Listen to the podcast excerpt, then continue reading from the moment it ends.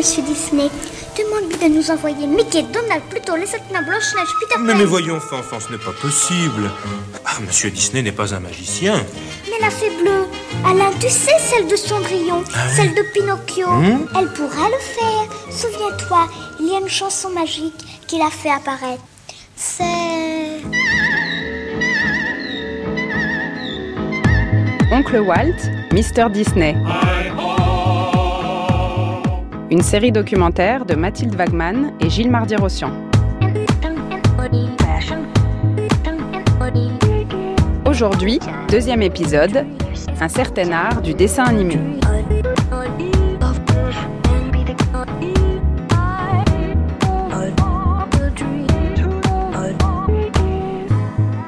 Il faut bien imaginer qu'en 10 ans, Walt Disney a fait passer le dessin animé d'un art balbutiant à un art accompli. Pierre Lambert. Mickey 1928, Blanche-Neige 1937, c'est impressionnant.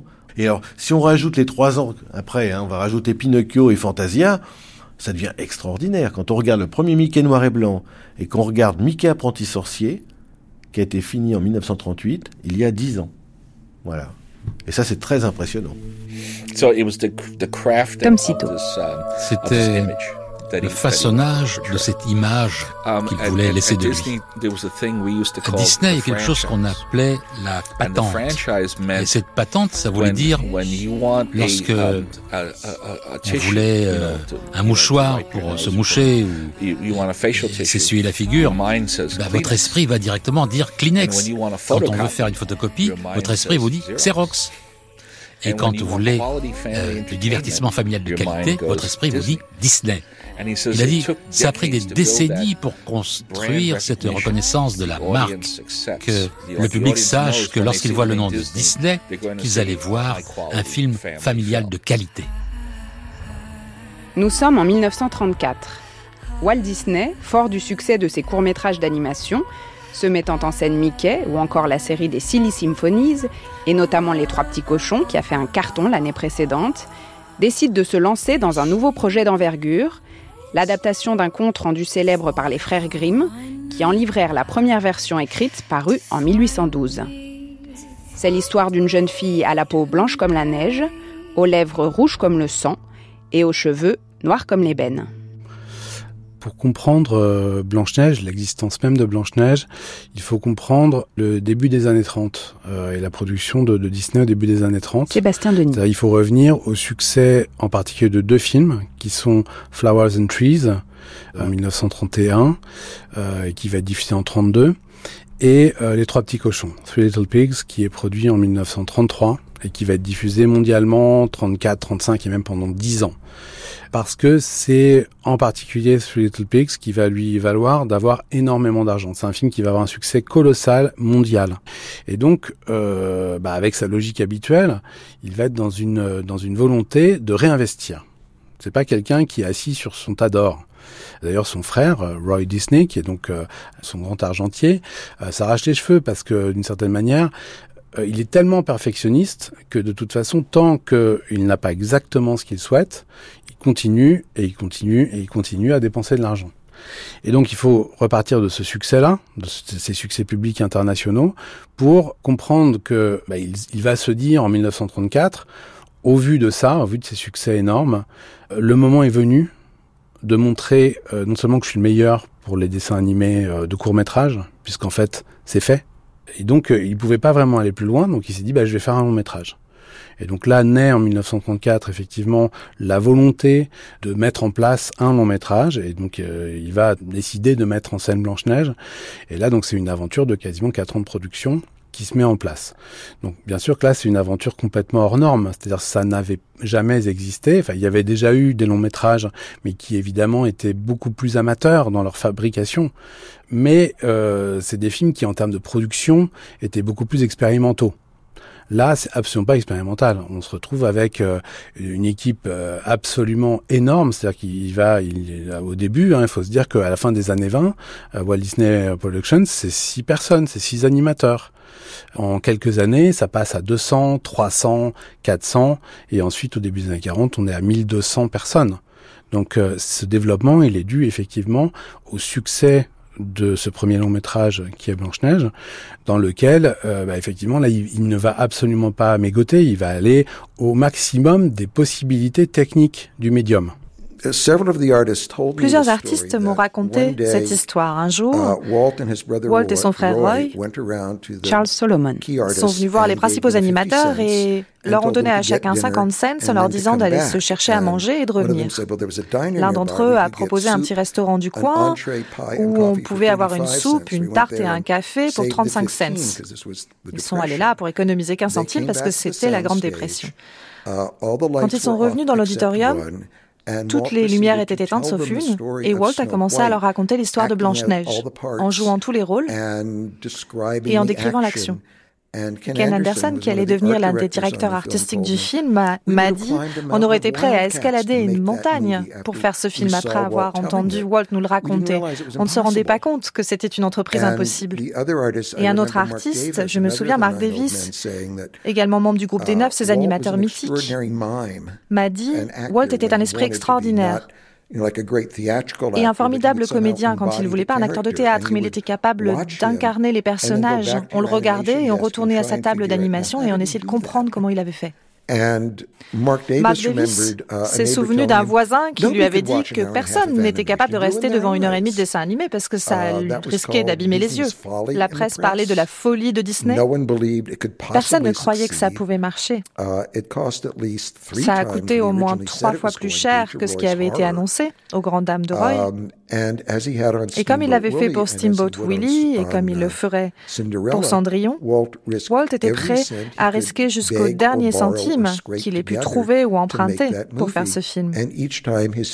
Et à chaque fois, la foi qu'il a eue dans ce projet était justifiée. Et ça a été un tel succès qu'on voit encore son influence aujourd'hui dans les films de nombreux studios. Ça a été un véritable tournant dans l'histoire de l'animation, qui a prouvé que les longs métrages animés étaient viables à la fois sur le plan artistique et financier.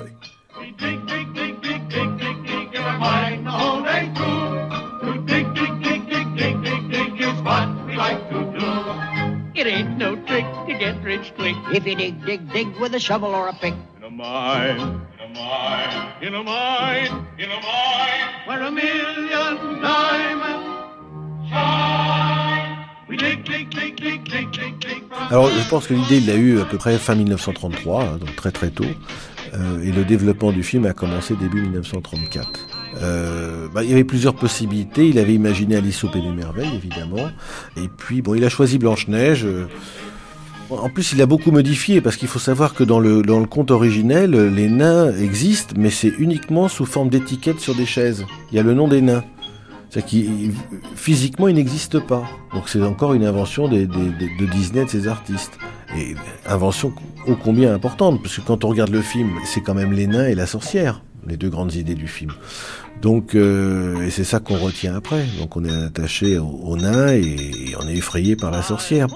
Et ça, Disney a toujours construit ses films de cette façon-là, justement. Il enrichissait toujours son histoire, justement, de personnages créés pour le dessin animé et, et, parce qu'en réalité, ces personnages de conte n'étaient pas faits pour le dessin animé. Les personnages réalistes sont pas faits pour le dessin animé.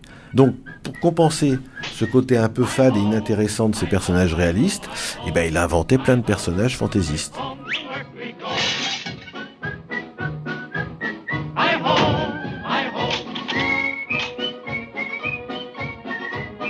Il veut faire de le dessin animé un art majeur. Bruno Girvaux. Il faut nourrir ça de choses plus profondes qui viennent de substrat culturel. Il a conscience de ça, il sait pas trop quoi. Évidemment, ça va être le conte européen, les légendes européennes. Euh, et donc là, il va se tourner vers euh, ces ouvrages qui vont toute sa vie euh, alimenter et qui sont européens. Donc c'est Collodi pour Pinocchio et ce sera évidemment Grimm pour l'Allemagne et les contes, Perrault en France, Alice au pays, des merveilles, Lewis Carroll, voilà.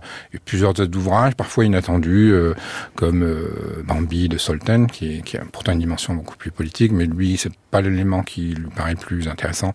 Voilà. Et donc toute cette littérature, il il va la chercher parce que elle va permettre de faire des récits beaucoup plus profonds.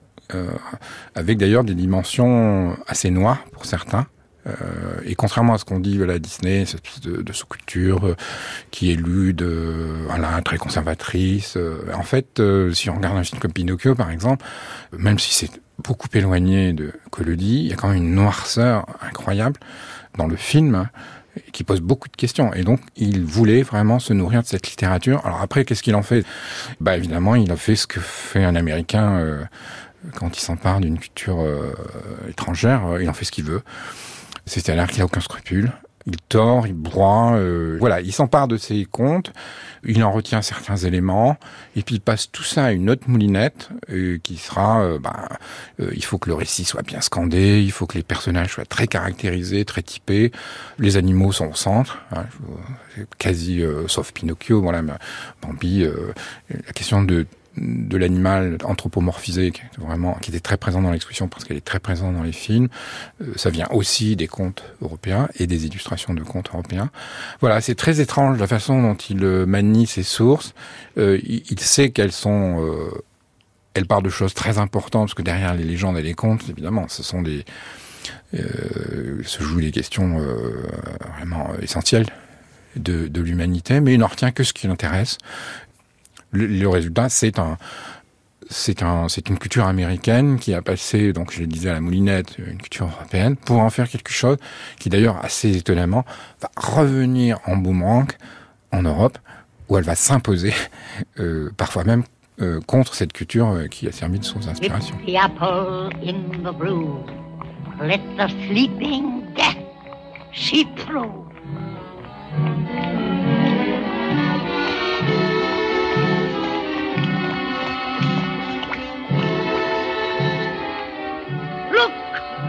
On the skin, the symbol of what lies within.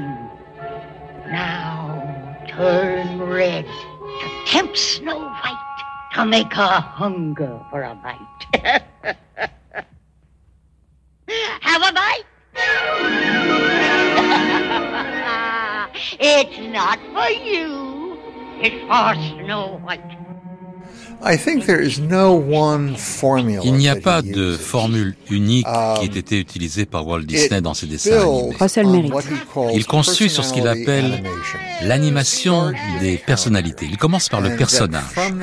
Et à partir du personnage, il crée des relations. Et ces relations créent des tensions. Tout ça est très général. Mais pour Disney, il y a cette idée selon laquelle les caractères des personnages doivent avoir un attrait, même les méchants doivent être attrayants. Une grande partie du temps est passée au cours de ces réunions de scénaristes pour développer l'attrait des personnages. La plupart des longs métrages de Disney sont des adaptations. Et la nature de ces adaptations, eh bien, c'est de découvrir l'essence de ce qui fait ces personnages attrayants d'une manière ou d'une autre. Et le second principe, c'est simplifier, simplifier, uh, simplifier. Ce qu'il y a de bien au cours de ces premiers longs métrages de Disney, c'est que nous avons des notes très abondantes de toutes ces réunions de scénaristes, y compris des transcriptions littérales de ce que Disney disait à ses animateurs et à ses scénaristes, et comment ils réagissaient. Et le motif qui revient sans cesse, c'est ah non, ça c'est pas nécessaire, euh, coupons ces scènes. Et ça, c'était la partie la plus pénible, la plus douloureuse des processus où des animateurs pouvaient passer un temps énorme dans une direction que Disney finalement déciderait euh, comme étant non nécessaire. Tout ça n'est pas inhabituel dans euh, la réalisation de films, mais ce qui est inhabituel, c'est à quel point Disney était prêt à sacrifier des choses s'il sentait que uh, une scène était trop élaborée ou durait trop longtemps. Uh, Mais ce qu'il a construit, ce qu'il y a en lui, c'est ce sens très fort de logique et d'ordre uh, qui crée une sorte d'universalité. Tout le monde peut comprendre ce que signifient ces um, dessins animés. Il réagit contre le surréalisme, contre cette idée de uh, distorsion fantastique, ce qui deviendra la formule dominante des dessins animés dans les années 40. Je pense euh, aux Looney Tunes de Tex Avery ou des Mirror Melodies. Ce type de frénésie, non. Lui, il veut construire les choses plus graduellement créer des effets plus durables. Magic mirror on the wall, who is the fairest one of all? Famed is thy beauty, Majesty, but hold, a lovely maid I see. Rags cannot hide her gentle grace.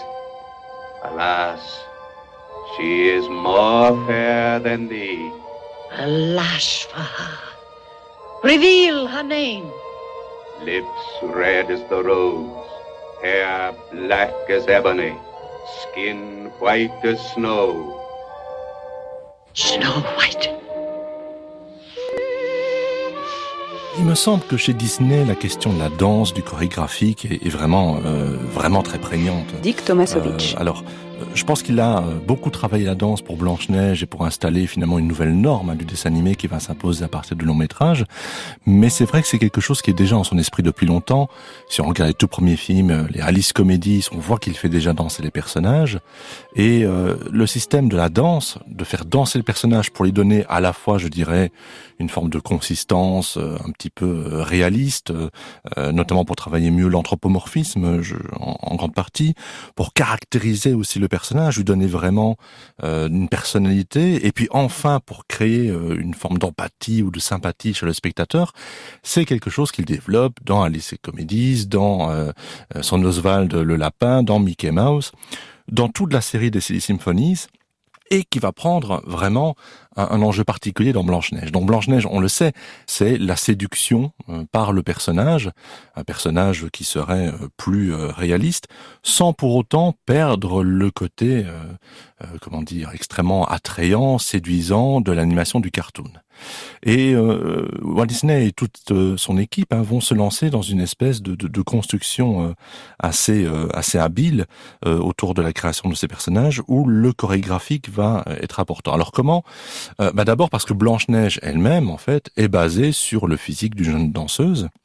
Euh, qui s'appelle Merge Champion euh, et qui euh, va être énormément en studio, qui va servir de modèle aux différents animateurs. Alors, on connaît bien le, rôle que cette jeune fille a, a, pu jouer. Elle est très très jeune à l'époque, donc c'est une ballerine qui d'ailleurs fera une belle carrière par la suite. elle est engagée pour essentiellement servir de modèle. En vérité, tout le film a été storyboardé, en long et en large, par Disney euh, évidemment. On sait globalement quels vont être les mouvements euh, principaux, mais pour leur donner une forme de, réalisme qui va venir vraiment sidérer le regard des spectateurs, on décide de prendre un modèle à qui on va faire jouer les différentes scènes face aux animateurs. Alors, les animateurs vont se mettre autour d'elle, vont la faire rejouer les scènes à plus d'un endroit. Et ce qui intéresse vraiment euh, Disney ici, ce n'est pas le fait qu'elle danse, il y a quelques scènes de danse bien sûr, hein, mais c'est qu'elle apporte en quelque sorte sa grâce, euh, sa légèreté, son harmonie de jeune danseuse au mouvement de euh, la fameuse Blanche-Neige.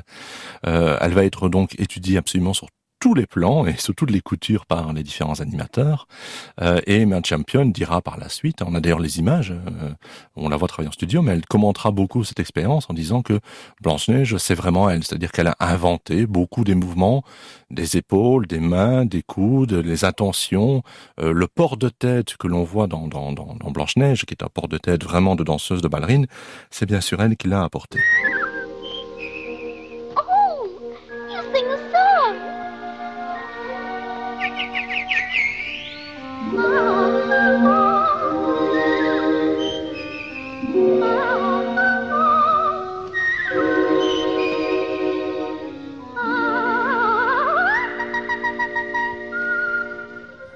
Personnage de Blanche-Neige, ils mettent beaucoup de temps à le trouver.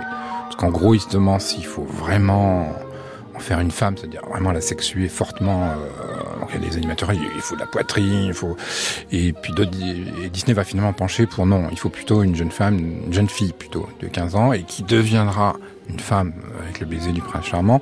Bon, aussi des visions assez conservatrices, mais et, du coup le modèle c'est un croisement de deux actrices qui sont alors très célèbres aux États-Unis, qui sont euh, une adulte Chanel Gaynor et puis la célébrissime Shirley Temple. Et c'est le croisement, le visage et le corps de ces deux actrices américaines. Donc, Janet Gaynor qui était euh, l'aurore de, oui, de, Murnau. Il faut bien voir tout ce monde et euh, Disney regarde les films de Murnau. Murnau, vous savez, il a émigré aux États-Unis à ce moment-là.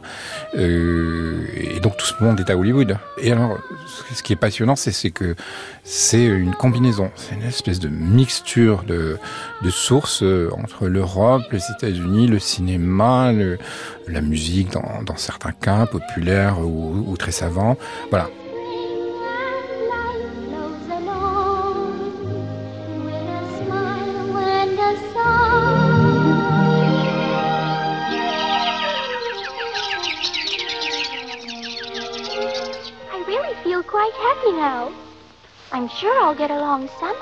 Son idée est de se rapprocher le plus possible du euh, cinéma en prise de vue réelle, du cinéma naturel, euh, du cinéma tel que euh, les spectateurs le connaissent sous la forme du long métrage.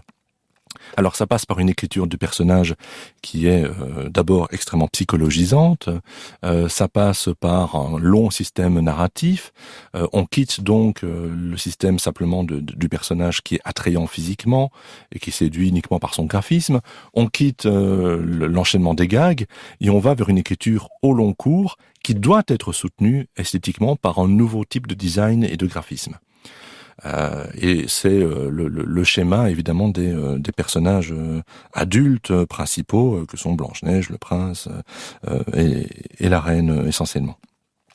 Donc on a cette, cette frange-là du film qui représente cette grande idée qui est en train de s'imposer chez Disney du, du life-like, c'est-à-dire être comme la vie et d'avoir une forme de grand réalisme. Alors c'est pas un réalisme comme on l'entend dans le documentaire bien entendu, mais c'est un réalisme plausible, c'est-à-dire que on va avoir des corps qui obéissent hein, globalement aux règles générales hein, de la physique, euh, euh, du poids du corps, euh, de la gravité, du, du, déplacement, et qui sont parfois assez assez troublants en termes d'expressivité du visage, qui quitte complètement le trait caricatural. Alors ce réalisme il va être mené encore un peu plus loin dans les longs métrages qui vont suivre, euh, euh, évidemment Pinocchio, euh, Dumbo, et puis sans doute de manière absolument extrême, hein, comme une forme de climax de ce réalisme, dans Bambi en 1942.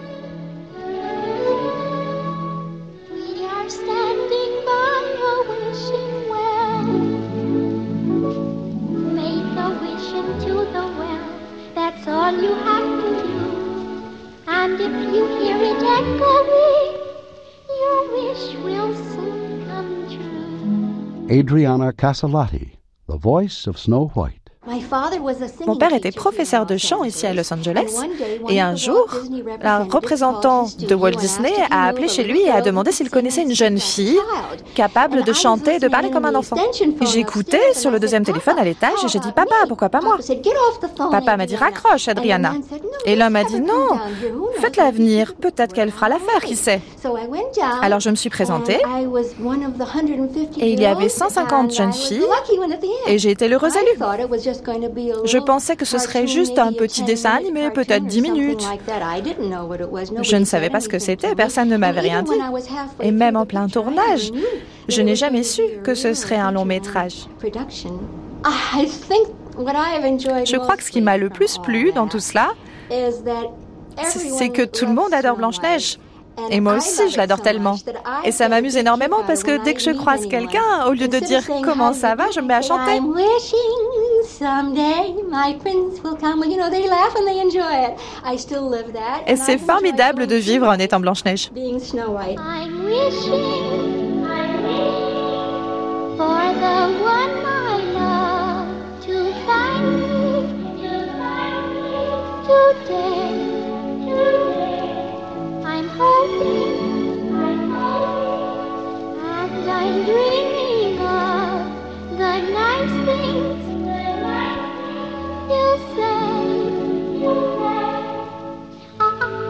La danse classique, du coup, la danse européenne, euh, en Russie aussi, euh, ça représente pour lui une espèce de, de, de, valeur sûre, de culture extrêmement légitime, du corps parfait, euh, qui charrie comme ça euh, sa, sa très grande légitimité euh, culturelle européenne. Et puis c'est aussi, bien sûr, un corps qui correspond complètement aux idéaux de Disney, un corps féminin qui est celui d'une jeune femme, d'une jeune fille, très léger, très ingénue, très pure. Hein, la question de la pureté, elle est évidemment extrêmement importante, et une grande part de l'idéologie finalement de de la danse classique, du ballet classique, hein, la, la, légèreté de la danseuse, euh, son côté aérien, euh, le, le, le, rapport généralement au, au conte des fées, à quelque chose d'un peu éthéré comme ça, avec, avec vraiment une espèce de euh, d'esprit de pureté, c'est absolument formidable pour donner finalement la caractéristique qu'il veut offrir à Blanche-Neige et, ainsi séduire les spectateurs. Donc, à côté de ça, il faut évidemment que les gens s'amusent durant le film, même si Blanche-Neige a une intrigue euh, globalement mélodramatique hein, qui va pouvoir euh, euh, entraîner les spectateurs dans un, un grand voyage émotionnel hein, qui vont leur faire peur à en donner. Hein. On se rappelle tous de la scène où Blanche-Neige s'enfuit dans la forêt, bien entendu, qui vont la rassurer, qui vont, qui vont émouvoir le public avec les petits animaux, et qui, bien sûr, doit amuser le public à, plusieurs endroits du film. Et là, c'est bien sûr le rôle des sept nains.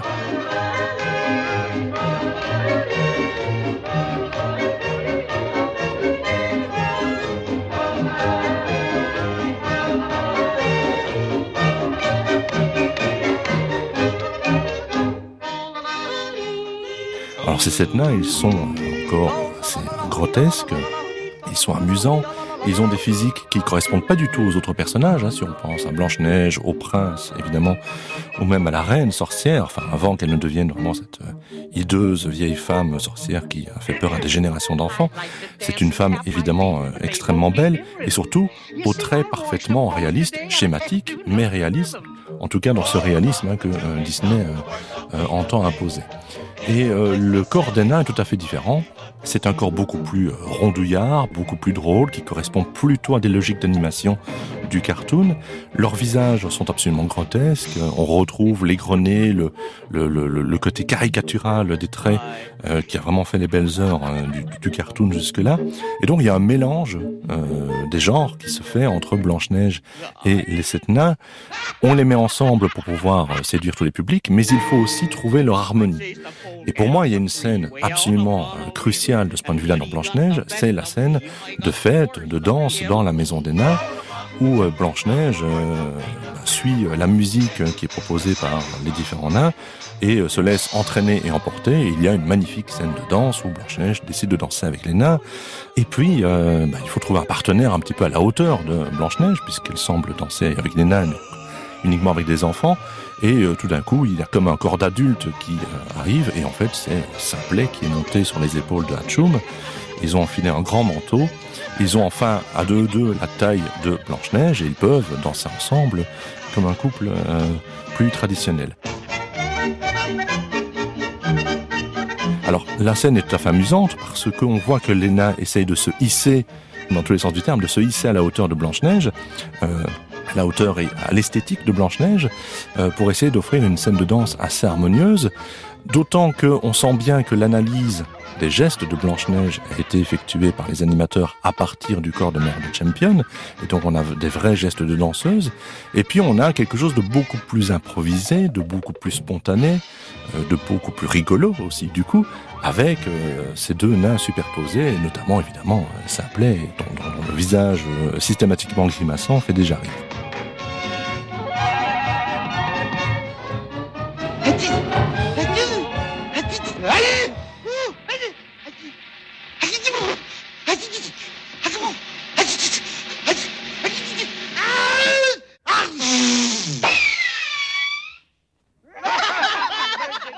Alors la scène trouve un peu de son harmonie jusqu'à ce que, évidemment, Hachoum finisse par éternuer, fasse tomber euh, Simplet, et euh, la scène finit dans le burlesque. Euh, la musique s'épuise, Blanche-Neige est elle-même épuisée par la danse mais heureuse, Et puis soudain, on glisse alors vers la narration et Blanche-Neige va raconter tous ses malheurs et le mélodrame de sa vie. Et on a vraiment une scène d'articulation absolument fantastique entre euh, le cartoon et euh, le, long métrage que euh, Disney va imposer à travers cette scène de danse où on cherche l'équilibre entre ces deux grands registres esthétiques. On ne voyait que trop que le prince était charmant, que je ne pouvais aimer que lui. Était-il fort et beau? Était-il grand? Très grand. Il n'a pas son égal dans le monde entier. A-t-il dit qu'il vous aimait? Vous a-t-il volé un baiser? Il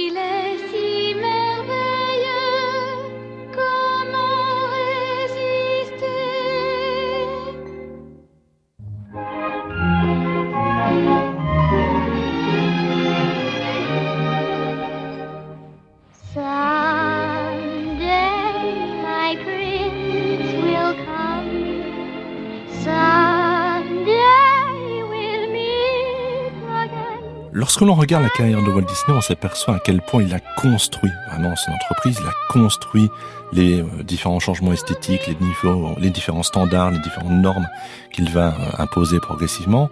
Et si Blanche-Neige est le grand film de la transition, hein, de l'esthétique cartoon vers une esthétique euh, beaucoup plus réaliste, Pinocchio va être le film qui suit, hein, va être le grand film finalement euh, dogmatique de Disney. Je pense que c'est effectivement le grand film qui dit quelles vont être les énormes attentions de Disney dans le reste de sa carrière, euh, ce que peut être, ce que doit être même l'animation à son sens, comment est-ce que le dessin animé sur le terrain du long métrage a pu non seulement s'imposer, mais révolutionner complètement la conception d'une industrie du divertissement qui est celle donc de, l'animation. Alors pourquoi? Parce que le projet même de Pinocchio le raconte. Hein. Si on s'arrête deux secondes sur la narration, euh, on peut dire que c'est l'histoire euh, d'un homme, Geppetto, qui a déjà toute une série d'œuvres derrière lui. Quand on voit Geppetto au début du film, c'est quelqu'un qui a construit déjà de formidables œuvres, hein, de petites marionnettes, euh, des petits mécanismes en bois euh, qui amusent énormément euh, les enfants. Il y a quelque chose de très très ludique dans l'univers de Geppetto. Et il décide en donné de créer un pantin un peu plus grand que les autres, un pantin différent, un pantin vraiment différent. C'est-à-dire que non seulement il est plus grand, il serait mieux animé parce que il lui met, on le voit bien dans les buts du film, euh, beaucoup plus de cœur à sa construction, il met beaucoup plus de fils pour l'animer. Donc il serait une sorte de super marionnette. Et le rêve va tellement loin puisque Geppetto a cette tristesse en lui, qu'il rêve même que euh, euh, ce, cette espèce de marionnette pourrait devenir un véritable petit garçon. Alors un véritable petit garçon, ça voudrait dire que esthétiquement, il changerait de régime. On passerait de l'objet animé, de la marionnette, hein, qui est vraiment l'un des grands horizons esthétiques euh, du cinéma d'animation. Hein, le rapport marionnettiste-marionnette, c'est évidemment le rapport animateur-animé. Euh, je pense qu'on peut pas très bien comprendre le cinéma d'animation si on ne comprend pas qu'il est l'héritier d'abord de, siècles d'animation de marionnettes. Donc il est dans cette tradition-là et il rêve d'une surmarionnette, si je puis dire, hein, qui quitterait son esthétique habituelle pour prendre carrément, pour venir tromper en quelque sorte euh, le, regard euh, qui serait le sien et aussi des spectateurs, et prendre l'apparence du vivant.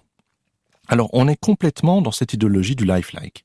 C'est-à-dire que Disney qui euh, a fait des images hybrides dans les années 20, puis qui s'est lancé à corps perdu dans le cartoon, a construit tout un univers graphique, et puis là change complètement et a cette nouvelle idée de rapprocher le plus possible l'animation de la prise de vue réelle, d'avoir un réalisme qui vienne troubler les choses et qui serait le garant finalement d'une valeur artistique supérieure.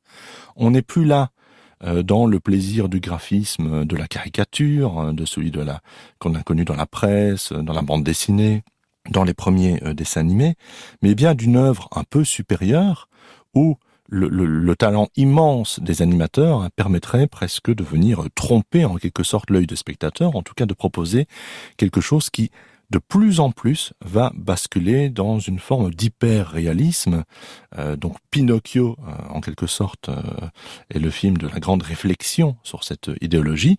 Et on sait que par la suite, hein, arrive Bambi, très très vite, hein, mise en production en même temps et qui sortira deux ans plus tard, qui est vraiment le film de l'hyper-réalisme. Si vous regardez les images arrêtées de Bambi, de la forêt, vous avez l'impression que on est presque dans soit de la peinture hyper-réaliste, soit carrément de la, de la photographie.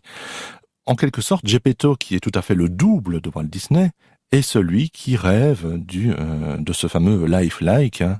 donner l'illusion de la vie. Euh, l'illusion de la vie, c'est vraiment le grand dogme disneyen qui est assez différent de ce qu'on peut faire dans le reste de l'animation. Hein. C'est parce que pendant très très longtemps, Disney a tellement pris la place de, de, de, ce qu'on pouvait connaître dans l'animation euh, qu'on oublie que ce n'est qu'une manière de penser cette animation. L'animation, c'est d'abord du trait, du dessin, c'est d'autres techniques, évidemment d'image par image, qui permettent la métamorphose perpétuelle des choses. Chez Disney, on va gommer cette métamorphose pour se caler complètement sur le rythme des plans, du montage, de l'échelle des plans, du type de cadrage, du cinéma naturel, du cinéma hollywoodien classique.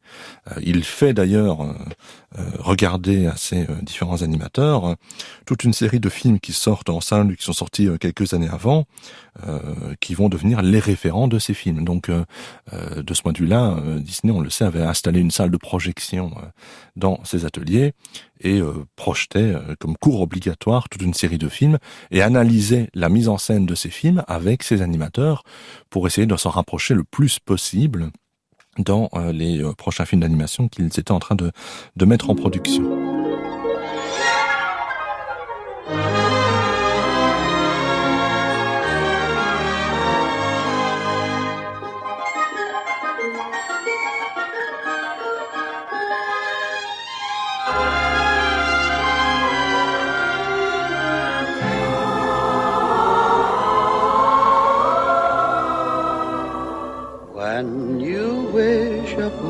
A star makes no difference who you are.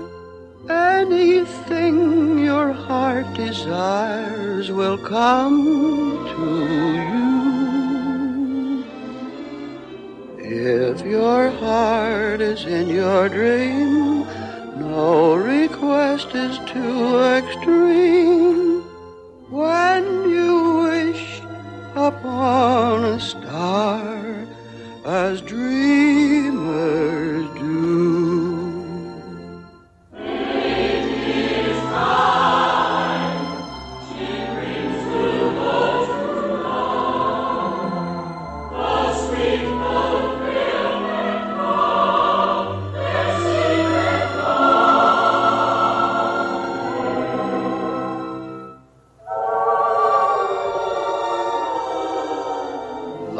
A boat out of the blue. Fate steps in and sees you through. When you wish upon a star, your dreams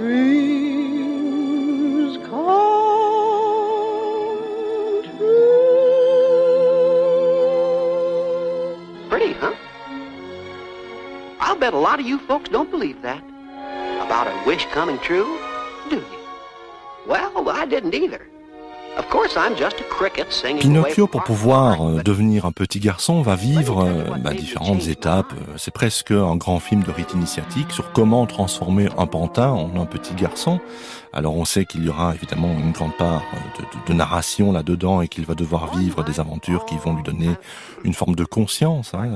Elle est d'abord représentée par le petit Jiminy Cricket et puis euh, finalement à la fin du film il aura obtenu cette fameuse conscience et il pourra devenir un vrai petit garçon. Donc a une réflexion morale sur ce que c'est que d'être un individu, mais sur le plan visuel, sur le plan esthétique, les grandes métamorphoses de Pinocchio passent en fait à nouveau par des scènes de danse. Hein. Euh, le, le, chorégraphique est ici encore euh, vraiment la, la, base de la transformation, non seulement des personnages, mais aussi de l'esthétique globale de Disney. Alors dans Pinocchio, ça fonctionne sur euh, trois scènes qui sont euh, vraiment cruciales. Une scène de tout début de film, à laquelle répondra une scène en toute fin de film, et puis une, scène assez cruciale, plus ou moins de mémoire comme ça, je dirais, vers le milieu du film. La toute première scène est vraiment très proche de la scène d'ouverture de ce, ce, ce, long métrage qui sort donc en 1940. Cette scène se situe au tout début euh, de, de, de l'histoire et du film. On voit Gepetto hein, dans son atelier, qui est aussi sa petite euh, chaumière, euh, qui est cet homme déjà d'expérience, d'un certain âge, a tout autour de lui une galerie d'objets absolument fantastiques et de pantins, de marionnettes qu'il a construit. C'est un, artisan patient et très inventif. Et il est en train de terminer de peindre une nouvelle marionnette, qui est une marionnette qui semble tout de suite un peu plus grande que les autres, un peu plus charmante aussi. Euh, elle a de très grands yeux euh, et il la baptise, cette marionnette, Pinocchio. Euh, il en est très heureux et très fier. à juste titre, elle est très réussie et il se laisse un petit peu emporter par la joie évidemment de la fin de sa création et commence à l'animer pour s'en amuser. Il a avec lui deux fidèles petits compagnons. Alors chez Disney, c'est très important évidemment, c'est une vieille règle que Disney a déjà utilisée en beaucoup de courts métrages et qui n'oublie pas ni dans Blanche-Neige ni dans Pinocchio, c'est de mettre des petits personnages secondaires et essentiellement des petits animaux euh, sur lesquels il y aura toute une série de plans, euh, souvent de coupe, on pourrait dire, en quelque sorte, hein, mais qui sont des plans qui vont permettre de créer l'empathie, parce que tout le monde trouve ces petits animaux absolument trop mignons et trop craquants. Et là, il y en a deux qui sont euh, le petit chat Figaro, et puis il y a ce très gracieux poisson, la petite Cléo, qui est dans son aquarium et ils deviennent les spectateurs de son petit spectacle. Hein. Donc il commence à animer Pinocchio euh, face à son chat et à son poisson, à Figaro et à Cléo. C'est une petite danse hein, qui est faite à partir d'une euh, de l'air d'une boîte à musique euh, qu'il vient d'ouvrir. Il chantonne un petit peu de manière tout à fait amusante son, la, création de son, sa petite marionnette et notamment la, la maladresse de son petit pantin de, de bois.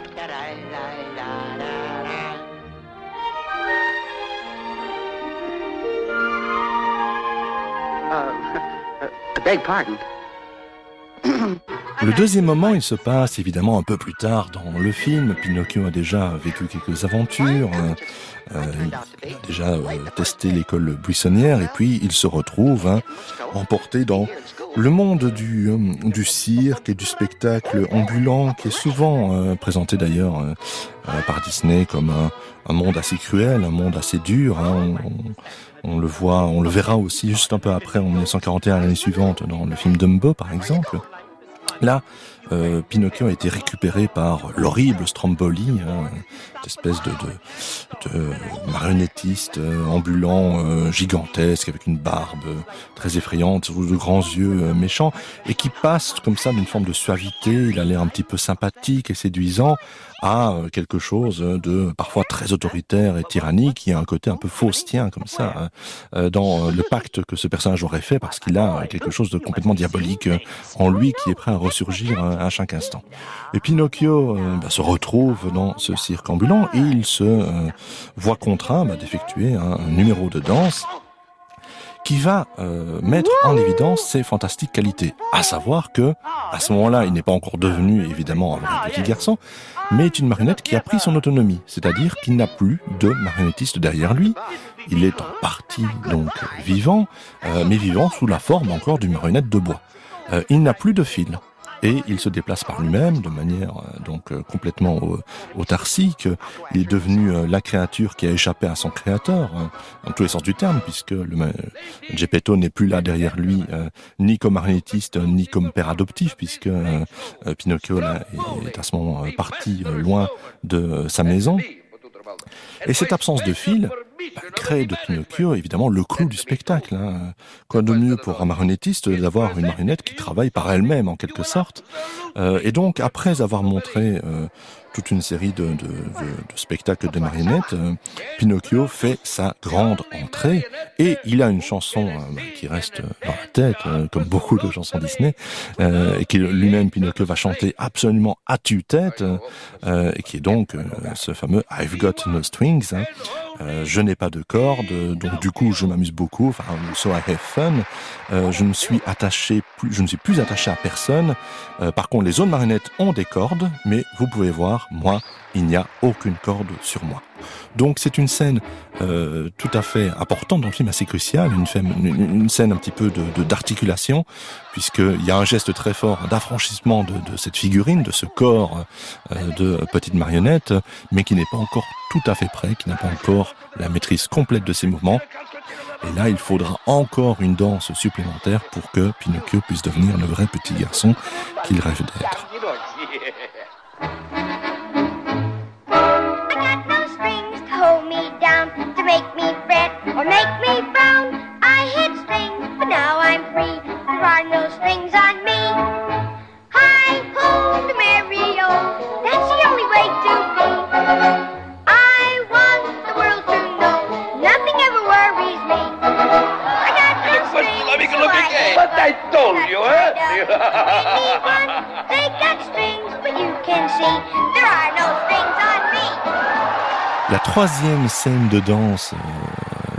extrêmement importante dans le film, hein, qui contribue donc à la métamorphose de cette marionnette en petit garçon, euh, c'est aussi la dernière scène. C'est celle qui euh, clôture pratiquement le film, comme si avec cette troisième danse, eh bien la démonstration était complètement faite.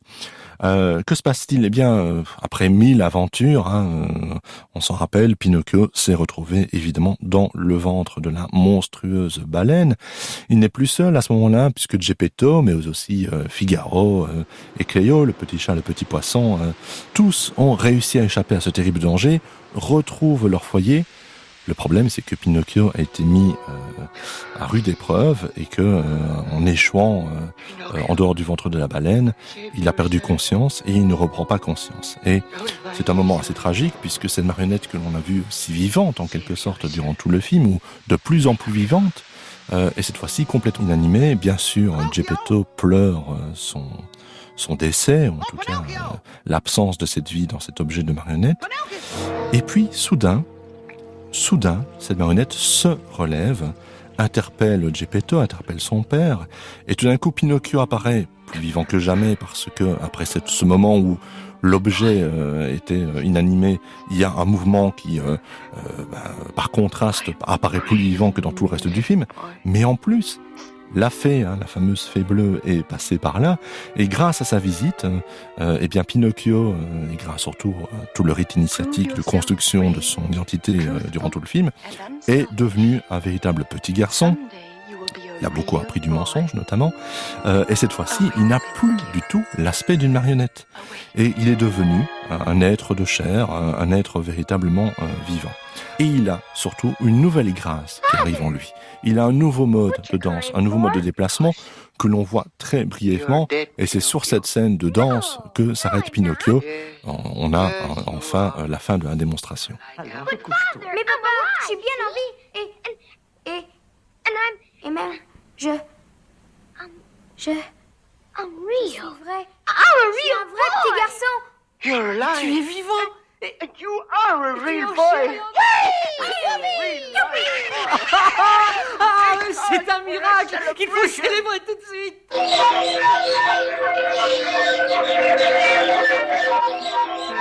Professor,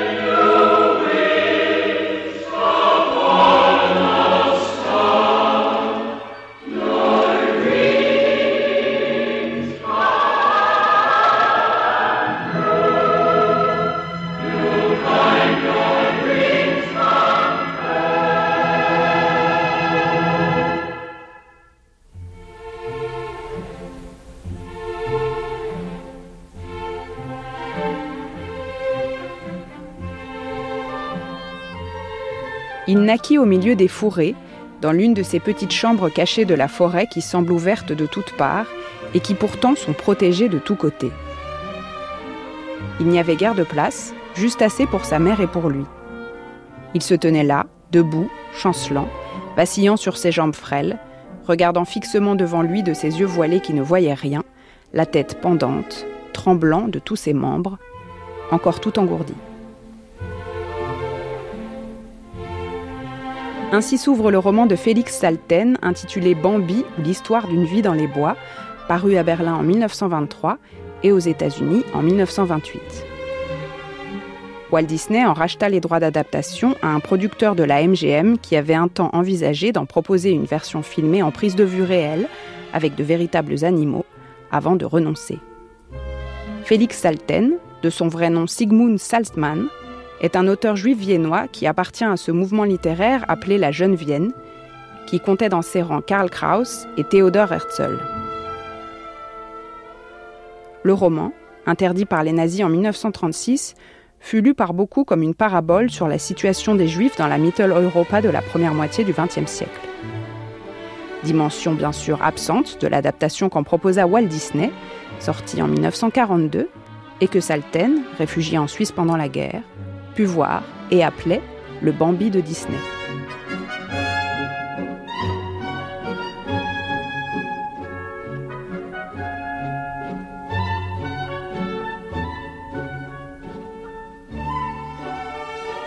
Le philosophe Maxime Revers a préfacé le roman dans une traduction signée Nicolas Vaquet, parue aux éditions Rivage en 2016. Les deux natures, la nature de Bambi de Salten et la nature de Bambi de Disney sont extrêmement différentes. C'est presque l'opposé l'une de l'autre. Chez Salten, la nature est décrite avec beaucoup de précision, euh, justement dans le comportement des espèces. Il n'y a pas du tout d'anthropomorphisme, le moins possible en tout cas. Même dans les, émotions de Bambi, Salten tient compte de euh, la manière de vivre. Je veux dire, il y a vraiment quelque chose d'une étude de mœurs, enfin d'une éthologie qui est mise à l'épreuve de la parabole. C'est pour ça que le roman a plu, qu'il est, d'un point de vue littéraire, il est bon, parce qu'il y, a, cet équilibre, encore une fois, entre le respect pour ce que sont réellement les animaux et la volonté de les faire parler. Chez Walt Disney, au contraire, il n'y a pas du tout ça. Il y a une volonté d'utiliser la forme des animaux pour fabriquer des personnages. C'est autre chose en fait. Euh, il faut voir que Walt Disney, c'est réellement un artiste visuel. Donc il pense de manière visuelle.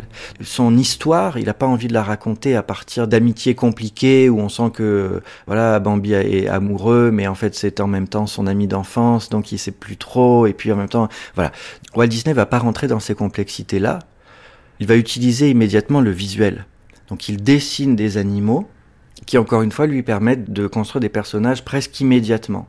Ensuite, sur la nature, sur les végétaux, en fait, ce qui intéresse Walt Disney, c'est la synthèse. Il a un dessin très synthétique. Et en plus, comme vous savez, les décors et les personnages sont, dessinés à part les uns des autres. Et justement, ces décors vont devenir en quelque sorte des tableaux. leur style est différent. Il y a des effets de flou qui sont très forts et qui en fait vont référer la nature de Walt Disney à une toute autre histoire. Et cette histoire, en fait, on peut dire qu'elle est en deux grands volets. Il y en a un qui est très abstrait et il y en a un qui est très Disney. Euh, alors je commence peut-être par le trait Disney, euh, c'est son rapport à l'enfance. Chez Disney, il y a cette conviction que l'enfance, c'est l'âge magique. C'est l'âge magique et c'est l'âge où réellement on peut faire des choses, dire des choses et être sensible à certains aspects de l'existence qui disparaissent après.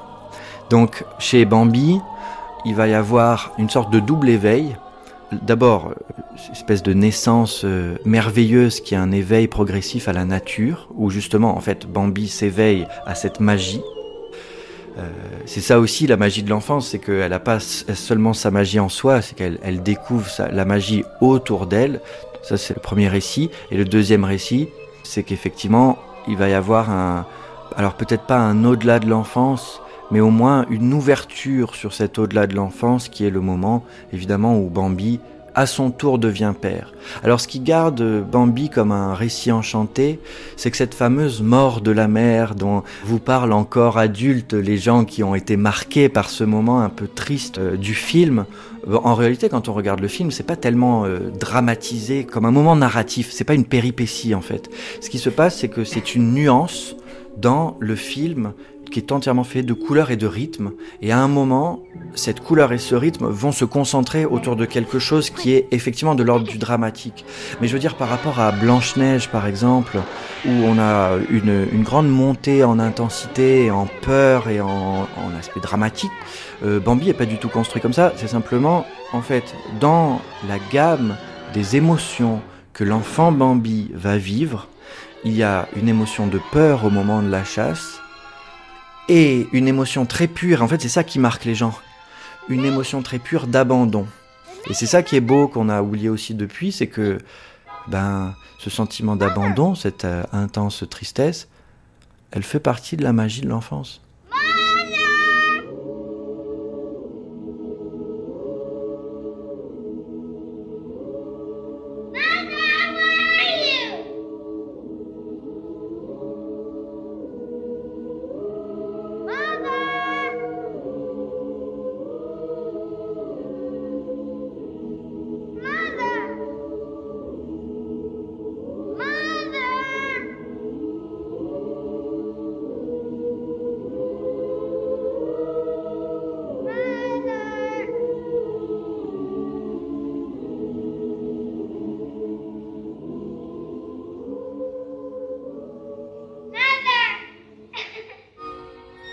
Alors après, je ne vous ai pas parlé de la deuxième partie, qui est euh, l'aspect beaucoup plus abstrait du Bambi de Disney. Parce que Walt Disney, c'est un artiste très visuel, mais malgré tout, il travaille en dessin animé, c'est-à-dire il a le privilège de pouvoir faire bouger ses images. Alors bon, bien sûr, tout ça est très progressif, mais malgré tout, c'est très expérimental et ça l'intéresse énormément, cette histoire d'images mouvantes, comme dirait Deleuze. Disney le fait pas en toute naïveté. Et Bambi, c'est le moment où en fait il y a une sorte de, j'allais dire d'arrêt sur image, ou plus exactement de ralentissement, où Walt Disney se regarde en quelque sorte faire, et alors pour le coup comme un enfant, s'émerveille des possibilités de son art, c'est-à-dire ça bouge, ça veut dire que si ça bouge, je peux avoir une dimension temporelle dans les images que je montre, et alors là, du coup, il se lance dans cette entreprise tout à fait euh, gigantesque, avant Fantasia en fait, c'est-à-dire je vais faire un film sur le temps. Donc Bambi, c'est d'abord un film sur le temps, où en fait il ne se passe quasiment rien. Il y a une histoire, mais elle est, presque complètement vidée de ses péripéties, qui raconte quatre saisons, de manière totalement euh, abstraite, au sens où les saisons sont montrées à travers les évolutions de la nature, à travers la croissance d'un certain nombre d'animaux, puisqu'en fait, il n'y a pas seulement Bambi qui grandit, hein, tout le monde grandit, il y a des familles qui naissent, etc. Mais le, vrai projet du film, en fait, c'est de montrer, par exemple, lorsque la pluie tombe, euh, le rythme auquel elle tombe. Lorsqu'une goutte de rosée glisse sur une feuille, montrer comment la feuille euh, se plie euh, lorsque la goutte tombe.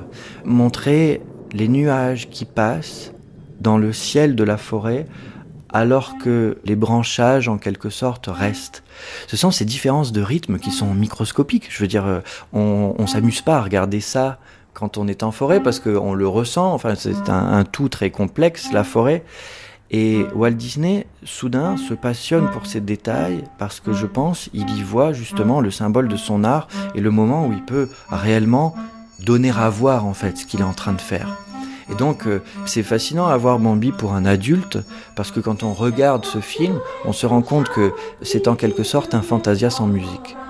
C'est un film qui est d'une audace euh, formelle hallucinante, euh, justement dans ces scènes où on ne raconte rien, où en fait vous pourriez considérer que Walt Disney met en place le contexte de son histoire, mais vous vous rendez assez vite compte qu'en réalité c'est ça l'histoire en fait. C'est l'histoire de feuilles qui poussent et puis qui meurent. Euh, c'est l'histoire d'une pluie qui tombe et puis qui sèche. Euh, c'est l'histoire de la neige, l'émerveillement de la glace. Parce que la glace, on glisse dessus et on glisse à différents rythmes et on ne maîtrise pas ces rythmes. Donc à nouveau, on est dans ce rapport au temps dans ce grand champ, en fait, un, grand champ qui, qui n'est pas le champ de la nature. Bambi, ça n'est pas un grand champ écologique. C'est pas une, grande lettre d'amour à la nature, parce que réellement, euh, si euh, on compare au Bambi de Salten, euh, c'est ça l'amour de la nature. C'est le Bambi de Salten, c'est-à-dire une histoire précise où on, identifie précisément, je dirais, le type de forêt auquel on a affaire, le comportement des animaux, etc. Le Bambi de Disney, ça n'est pas un hymne à la nature au sens où presque rien n'est naturel là-dedans. Je veux dire, euh, euh, sa nature est complètement euh, fantasmagorique. ces animaux sont complètement anthropomorphisés. C'est pas vraiment un hymne à la nature. En revanche, oui, c'est un hymne magnifique au temps.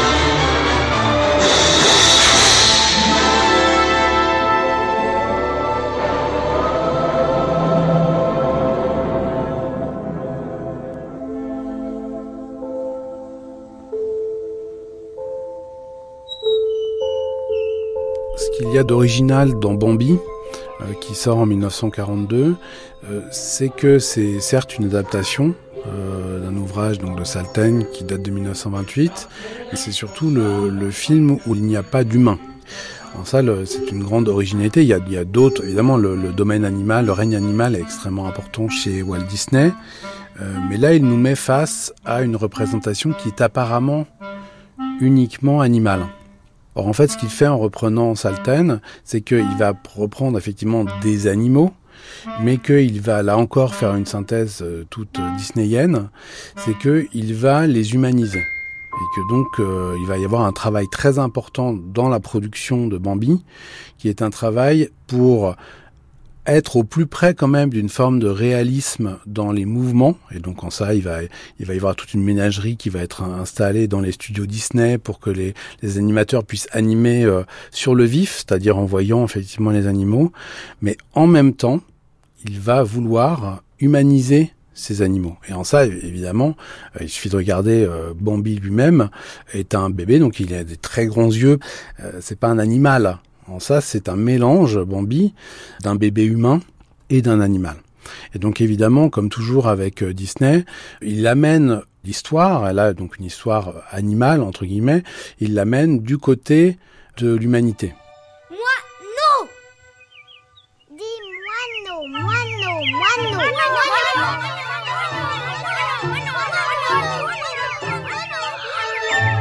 moi non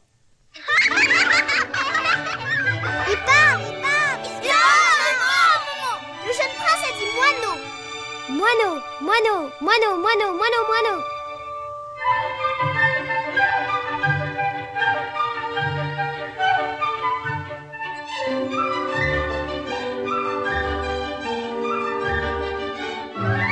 C'est euh, assez neuf d'anthropomorphiser de façon systématique des personnages de dessins animés. Mais en fait, ça vient très loin, ça vient pratiquement d'une tradition antique, même s'il n'y a pas encore à ce moment-là de représentation. Mais les fables autres, c'est qui seront utilisées par La Fontaine pour euh, faire ses propres femmes et qui sont directement inspirées, c'est déjà des histoires qui racontent des animaux anthropomorphisés, qui parlent, qui agissent comme des êtres humains, avec une morale évidemment à la fin. Voilà. Alors après, les premiers exemples d'anthropomorphisation qui sont vraiment ceux qu'utilise Disney, alors qu'il y en a quelques-uns avant, sont plutôt au 19e siècle. Et là, on va se tourner euh, vers la France, mais pas seulement, vers l'Allemagne aussi. Pour citer l'exemple de la France, on retrouve Gustave Doré, qui euh, a aussi anthropomorphisé euh, quelques animaux. Mais il y a un artiste qu'on n'a pas encore cité, euh, très important dans l'histoire de l'illustration, au 19e siècle, qui est Granville. Panthéon de petites bestioles anthropomorphisées qui agissent comme des hommes. Voilà, c'est un illustrateur qui a été extrêmement populaire au 19e siècle et dont Disney, dans son voyage en 1935, achète les, ouvrages illustrés. C'est la source majeure euh, pour les animateurs Disney, mais ce n'est pas la seule. On a des peintres, euh, alors français, allemands.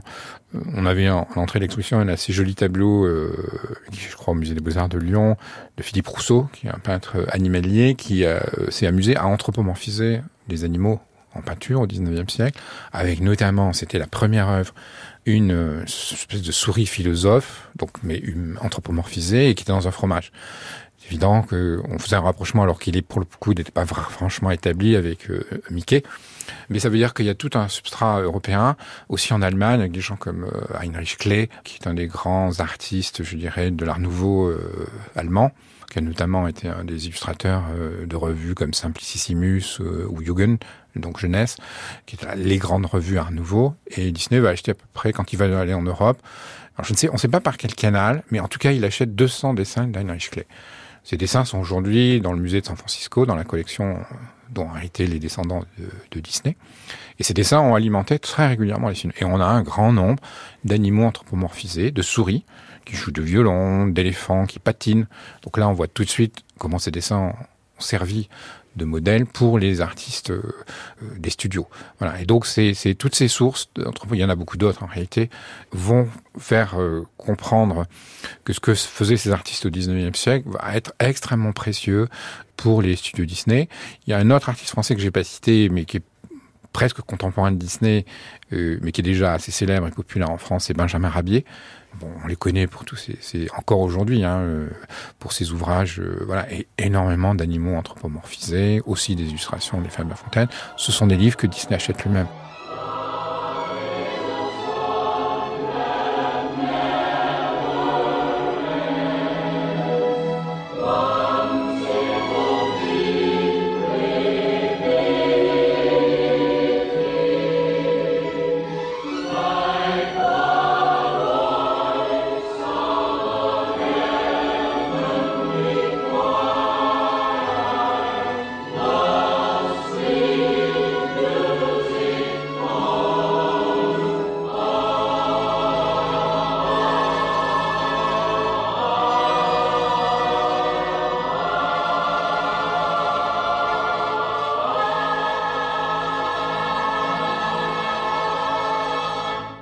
En 1941, les studios Disney, qui ont récemment déménagé dans de nouveaux locaux à Burbank, traversent une période difficile.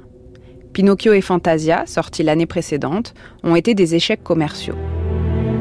Depuis l'adoption en 1935 d'une loi fédérale autorisant les négociations collectives au sein des entreprises, les premiers syndicats se mettent en place dans l'industrie de l'animation à Hollywood.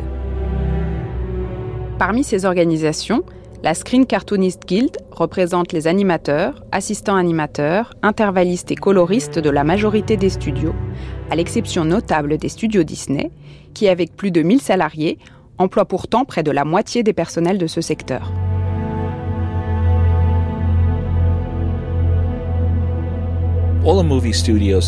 Tous les studios de cinéma, y compris Disney, ont débuté comme euh, des toutes petites opérations, exactement comme les sociétés d'informatique d'aujourd'hui. Ça a commencé avec quelques rêveurs, quelques gens avec de l'imagination qui tentaient de créer de nouvelles technologies. Et ça a grandi pour devenir des entreprises énormes, avec des centaines d'employés. Et finalement, les gens qui étaient employés ont commencé à se sentir comme étant uh, utilisés. Um, Dans les années 30, jusque 1941, tout le monde devait travailler le samedi. Euh, la semaine normale, c'était une semaine de six jours, cinq jours, et le sixième, le samedi, uh, on travaillait quasiment pour une demi-journée. Et s'il y avait un problème avec ça, eh ben, vous le disiez au patron et vous pouviez travailler jeudi soir jusqu'à 23 heures. C'était une semaine normale, il n'y avait même pas d'heures supplémentaires. Um, Et lorsque ces entreprises ont grandi, sont devenues énormes, les gens ont senti qu'ils ne touchaient pas les revenus euh, de leur travail. Et toute tentative de parler de syndicats était traitée comme étant oh c'est du communisme, t'es un fouteur de merde, euh, c'était des idées étrangères venues d'Europe. Et au milieu des années 30, beaucoup de studios ont commencé ce qu'on appelle euh, l'arrière-cour, c'est-à-dire derrière la caméra. Donc les caméramens, euh, les décorateurs, les costumiers, les acteurs ont commencé à former des guildes. Et ce qui se passait chez Disney, c'était pas différent de ce qui se passait ailleurs.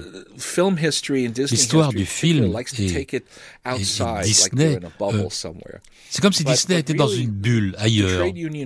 Mais le mouvement euh, syndical à Hollywood a commencé au milieu des années 30 et le sommet a été en 1941 lorsque la plus grande partie de l'industrie s'est syndiquée. Et ça s'est passé à travers toute la ville de Hollywood. Donc, euh, si vous étiez animateur, et si après le travail, euh, vous alliez dans un restaurant, rencontrer des copains d'autres studios, tout le monde parlait du syndicat, des syndicats. Ah, comment on va se syndiquer? Quel syndicat? Tout d'abord les réalisateurs, puis les, les, scripts, puis les acteurs, et les animateurs aussi voulaient en faire partie. Donc c'était un mouvement qui traversait toute la ville. Disney pourtant s'oppose fermement à toute représentation syndicale de ses employés et, au mois de février 1941, décide d'expliquer sa position à ses personnels, réunis dans le plus grand auditorium des studios de Burbank. Les 20 années que j'ai passées dans cette entreprise, j'ai traversé beaucoup de tempêtes. Ça a été loin d'une croisière de plaisance. Ça exigeait beaucoup de travail acharné, de lutte, de détermination, de confiance, de foi et par-dessus tout, de désintéressement. Certains pensent qu'il y a des distinctions de classe ici. Ils se demandent pourquoi certains ont des meilleurs sièges que d'autres. Ils se demandent pourquoi certains ont des places de parking et d'autres pas. J'ai toujours senti, et je sentirai toujours, que ceux qui ont contribué le plus à l'organisation devraient, par respect, jouir de certains privilèges. Ma première recommandation à beaucoup d'entre vous est celle-ci. Mettez vos affaires en ordre. Vous ne pouvez rien accomplir en étant assis et en attendant des ordres. Si vous ne progressez pas comme vous le devriez, au lieu de marmonner de maugréer, Bougez-vous. Comme le révèle un journal de l'époque, ce discours ralliera à la Screen Cartoonist Guild un nombre spectaculaire d'employés. La grève éclate à la fin du mois d'avril 1941. Parmi les grévistes, Art Babbitt, l'un des grands animateurs du studio, créateur entre autres du personnage de Dingo.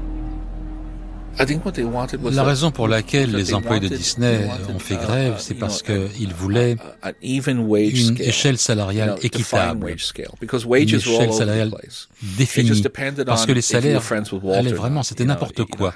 Ça dépendait si vous étiez proche de Walt Disney ou pas. Certains étaient payés très peu, d'autres étaient payés vraiment beaucoup avoir euh, des heures supplémentaires euh, normalisées pour qu'on puisse prendre um, son samedi et son dimanche. Il y a une artiste italienne, Bianca Margelli, qui uh, dessinait pour Fantasia.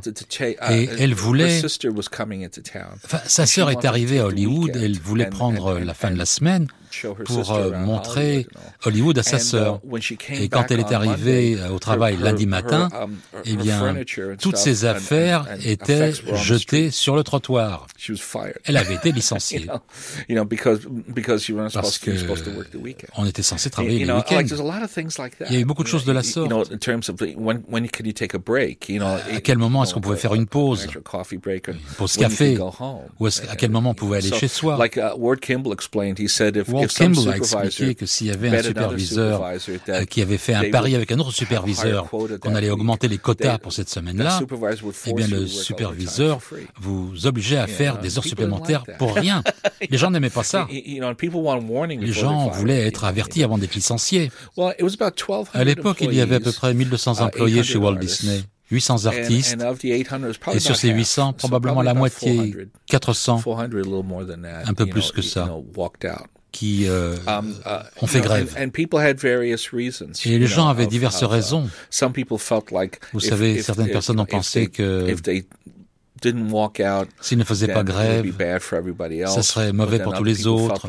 D'autres ont senti que si euh, s'ils faisaient grève, le studio allait fermer. Il y avait beaucoup uh, d'angoisse. Um, Une des raisons pour lesquelles euh, j'étais poussé à écrire ce livre, c'est que je me suis rendu uh, compte que beaucoup de ces artistes, même devenus très vieux, même devenus octogénaires, étaient encore en colère les uns contre les autres en fonction des décisions qu'ils avaient prises un, matin de 1941. Ils sont allés au travail et il y avait un piquet de grève. Alors, est-ce qu'on va aller travailler ou est-ce qu'on va rejoindre le piquet de grève? Et des amitiés ont été brisées. C'est ce qui m'a absolument étonné maintenant. Octogénaire, on pourrait se dire, mais on s'en fout, c'était il y a longtemps. Mais non, ils étaient encore en colère l'un contre l'autre. Et quelle était cette chose qui a causé une telle passion, une telle émotion chez des gens et qui s'en souviennent tellement longtemps après. Tellement de carrières ont été changées à cause de cela, de cette grève. Maurice Noble, qui est devenu uh, le directeur artistique uh, uh, chez Warner, mais Bill Melenda aussi, qui était euh, directeur artistique des films de Charlie Brown, lui était artiste au studio, il a dû quitter à cause de la grève. Et Walt um, Kelly, qui est un animateur célèbre qui a créé le personnage de Pogo, a dû partir aussi en raison de la um, grève. Uh, et Frank Tashlin, le très célèbre réalisateur. Il était réalisateur chez Warner Bros. Mais il est allé chez Disney pour être scénariste parce qu'il était vice-président de la Guilde. Et il voulait aider à organiser le, syndicat. Et c'est amusant parce qu'au moment où la grève a uh, éclaté, uh, on lui a offert un, emploi chez Screen Gem pour organiser leur studio d'animation, ce qui le transformait en producteur. Il a dit non, non, non, moi, peu importe que je sois producteur, mais moi, je veux faire la grève. J'ai jamais eu la chance de faire la grève. Ah non, mais t'as pas besoin de faire la grève, t'es plus chez Disney. Je m'en fous, je veux faire la grève. Et donc, il se levait le matin, il prenait sa voiture au studio Disney, il sortait sa pancarte, il faisait le piquet de grève, il remettait la pancarte dans euh, sa voiture et il allait chez Scream James pour redevenir producteur. Et ça vraiment... Il y avait Walt Kelly qui était très pro-syndicat et son meilleur ami qui était Kimball. Uh, eh bien, lui, il était en faveur de Walt. Et il est allé travailler. Leur relation a été dégradée à cause de ça. Parce que ce n'était pas simplement un différent philosophique. Ça pouvait faire du tort à votre famille, euh, votre salaire, vous pouviez ne pas être payé. Est-ce que votre famille allait pouvoir manger? Vous pouviez perdre votre maison. Il y avait beaucoup de choses en jeu sur une simple décision. Et ça a affecté uh, les opinions des gens pendant des années ensuite. Comme les grévistes étaient des artistes de chez Disney, uh, bien sûr leurs pancartes étaient peut-être un petit peu plus sophistiquées que sur un piquet de grève ordinaire. Donc nous avons une très belle sélection, par exemple Blanche-Neige et les 700 nains. Ou encore euh, Michel-Ange, Raphaël, Léonard de Vinci, le Titien, Rubens, Rembrandt étaient tous syndiqués. Disney Studio on strike les studios Disney en grève, Sommes-nous des souris ou des hommes?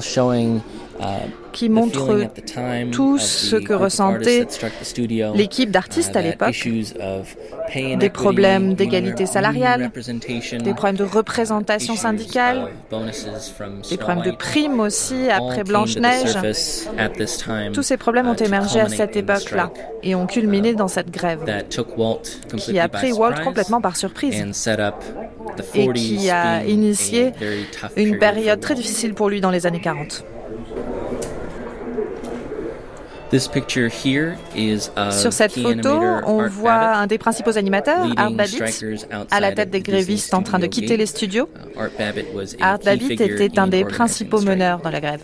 Je crois que Art Babbitt admirait Walt Disney. Mais c'était un adversaire. Ils étaient souvent l'un contre l'autre, particulièrement à l'époque de la grève. Parce que lui parlait pour les autres, pour les autres employés, pour la création de notre syndicat. Babbitt gagnait très bien sa vie. Il n'était pas obligé de le faire, mais il avait un sentiment très très fort, un sens très fort de l'équité. Et il est allé voir Walt Disney à un moment, il lui a dit, tu sais, mon assistant, euh, il peut pas se permettre de vivre sur sa paye. Et il voulait avoir plus d'argent pour son assistant. Et Walt Disney lui a dit, ben, mets-toi tes oignons. Et Art comment dire, avait ce type de relation où il l'admirait, mais où il savait que Walt Disney était quelqu'un de très dur. Et ils ont eu des clashs. Walt Disney a tenté de licencier Art Babbitt à plusieurs reprises, mais en Amérique à l'époque, nous avions de bonnes lois de travail. On ne pouvait pas licencier quelqu'un qui voulait monter un syndicat. C'est ce qu'on appelait le Wagner Act de 1935 qui a été voté sous l'administration Roosevelt.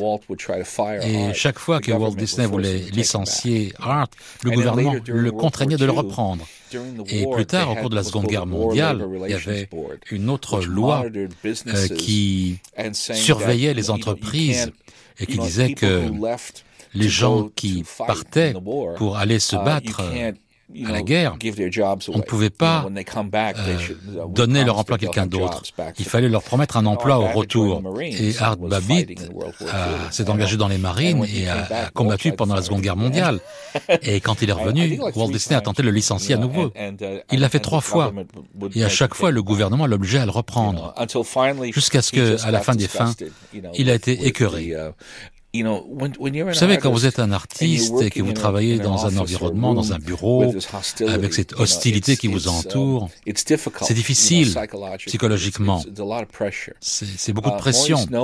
Maurice Noble, qui était directeur artistique chez Disney, qui est devenu plus tard le célèbre directeur artistique pour les dessins animés de Chuck Jones, tous les Beep Beep, euh, tous les Bugs Bunny, c'était Maurice Noble qui faisait ça, qui était le concepteur. Eh bien, il était très pro-syndicat. Après la grève, il a dit c'était très très inconfortable. Les gens vous parlaient pas. Même dans les toilettes, les gens ne vous parlaient pas. Et c'était glacé. Et après, il y a eu les gens qui étaient du côté de Walt et les gens qui n'étaient pas avec Walt. Et ceux qui n'étaient pas du côté de Walt, euh, on leur a fait sentir qu'ils étaient pas les bienvenus, ils ont dû partir. Je sais que les gens qui ont quitté Disney après la grève, de très nombreuses années plus tard, avaient des regrets. Ils auraient souhaité pouvoir rester, mais ça n'a pas fonctionné comme ça. Lorsque la grève s'est uh, terminée et a été réglée, le salaire de base de quasiment tous les employés a doublé. Du jour au lendemain, tout le monde a été payé plus. La grève a duré de 6 à 8 semaines. Ça a duré pas mal de temps. Um, à l'époque, le gouvernement fédéral de l'administration Roosevelt était très proactif en termes de collaboration avec les entreprises et les syndicats pour euh, apaiser les choses. Et la grève était tellement dure que le gouvernement fédéral a envoyé un médiateur, un juge, pour calmer les choses et arbitrer uh, entre les deux parties. Et Walt Disney était tellement en colère, tellement touché personnellement que ses animateurs, que ses acteurs lui fassent ça. À un moment, le juge a dit, attendez, non, j'arrive à rien pendant qu'il est dans la pièce. Il, est juste là à, bouillir et on ne va jamais réussir à faire quoi que ce soit. Donc finalement, l'idée a émergé de l'envoyer en Amérique latine. Et le gouvernement fédéral a demandé à Walt Disney de faire une tournée de bienfaisance en Amérique latine, l'évacuer de là. Et finalement, son frère Roy, on va, on va évacuer Walt Disney, on va le faire sortir d'ici, je peux, je peux régler les choses. Parce que Roy était plus euh, terre à terre. Um, Et Walt Disney, pendant qu'il faisait cette tournée en Amérique latine, au cours de cette fameuse tournée qui a débouché sur Saludos Amigos, les trois caballeros, la grève a été réglée par son frère et par les juges fédéraux. Et les juges ont décidé en faveur des syndicats sur certains points. Et lorsque Disney est revenu aux USA, la première des choses qu'il a faites, c'est de prendre le train pour aller à Washington et tenter d'inverser les décisions de certains juges. Et là, ça a été non. C'est là où Roy l'a convaincu finalement de cesser de combattre les syndicats.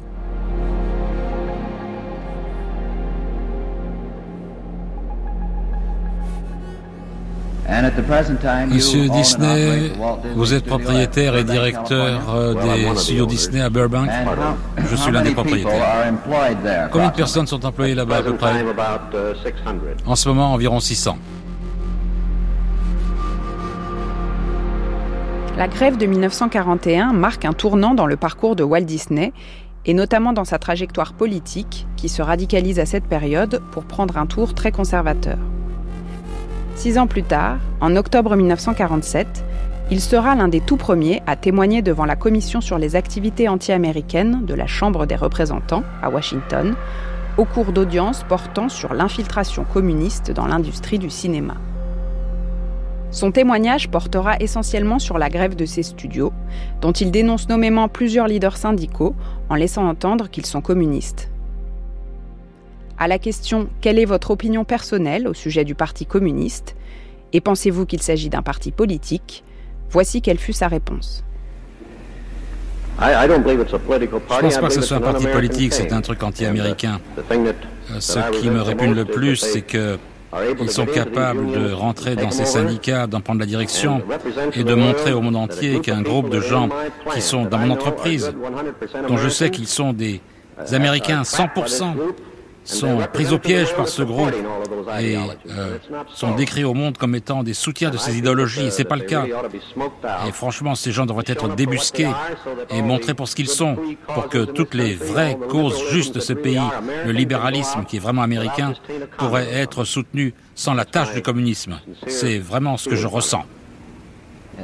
Avez-vous une suggestion euh, sur la façon dont l'industrie peut être soutenue en luttant contre cette menace?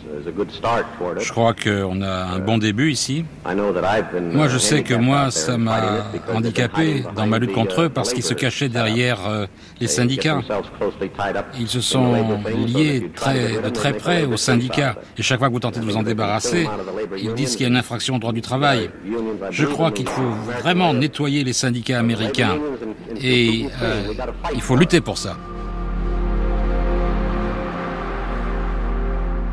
Quand on regarde la, filmographie de Walt Disney, on peut très bien euh, la penser avec des, temps en fait assez assez marqués. Euh, on va dire qu'il y aurait un premier temps qui serait effectivement le temps du cartoon, qui est assez proche finalement de ce qui se fait par ailleurs en termes d'esthétique puis un temps de développement, de maturation durant les années 30 où il va développer des technologies, euh, des, de la couleur, le son, etc., qui vont lui permettre d'arriver à sa phase de long métrage principale, on va dire, c'est les, longs métrages sur lesquels il a vraiment mis de lui-même. Euh, ces longs métrages, c'est donc Blanche-Neige en 1937, Pinocchio en 1940, Fantasia également en 1940, Dumbo en 41 et Bambi en 42 ce qui va marquer une, rupture euh, dans, dans, sa filmographie, euh, ça va être la guerre, d'une part, qui va évidemment euh, modifier considérablement les modalités de production à l'intérieur de son studio. il va effectivement faire des films, être obligé de faire des films de propagande, mais ça va être un souhait de sa part aussi euh, il va par ailleurs être recruté euh, par le FBI. Euh, il va, y avoir d'une certaine manière une nouvelle organisation pour lui. Hein, ça va être une sorte d'ambassadeur aussi pour pour l'Amérique du Sud. Donc nouvelle organisation, nouvelle manière de penser aussi l'animation, qui vont l'amener finalement à, arrêter de suivre les films autant qu'il le faisait. Hein, donc il se dégage de cette production pour faire autre chose. Voilà, clairement là, il passe un cap après la Seconde Guerre mondiale. Et par contre, Walt Disney Productions, c'est-à-dire les studios de production, eux vont euh, être obligés d'une certaine manière de euh, modifier leur esthétique, de modifier leur narration, suite euh, au succès public de plus en plus grand à la fois des cartoons euh, qui sont des cartoons complètement concurrentiels, on va dire, avec l'esthétique de Disney, qui sont les cartoons euh, de Tex Avery, les cartoons de, de, de, la Warner Bros, qui sont des cartoons clairement anti-Disney, hein, dès, dès, le milieu, mais surtout la fin des années 30 et toutes les années 40, euh, les, les cartoonistes, on va dire, se déchaînent contre Disney dénonce d'une certaine manière sa niaiserie, son, son, son côté bien pensant, euh, sa joliesse, etc., pour euh, créer des cartoons qui sont beaucoup plus modernes, beaucoup plus mécaniques. Euh, donc ça met à bas complètement cet idéal de la nature, d'une espèce de pensée comme ça presque transcendantale. Là, au contraire, on est dans quelque chose de beaucoup plus terrien, de, de beaucoup plus sexuel, toute chose qui évidemment euh, euh, la, que la pruderie légendaire de Disney avait effacé de l'animation.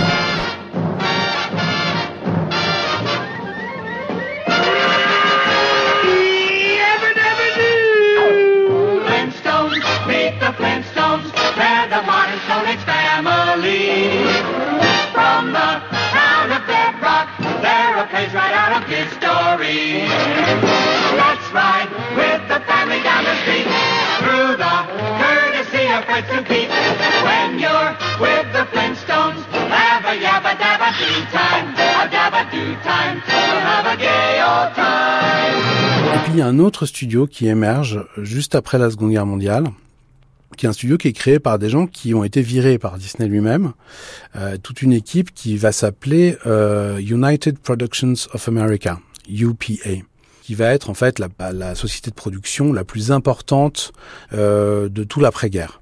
C'est pas la plus grande, loin de là. Disney reste le leader mondial de l'animation en termes économiques.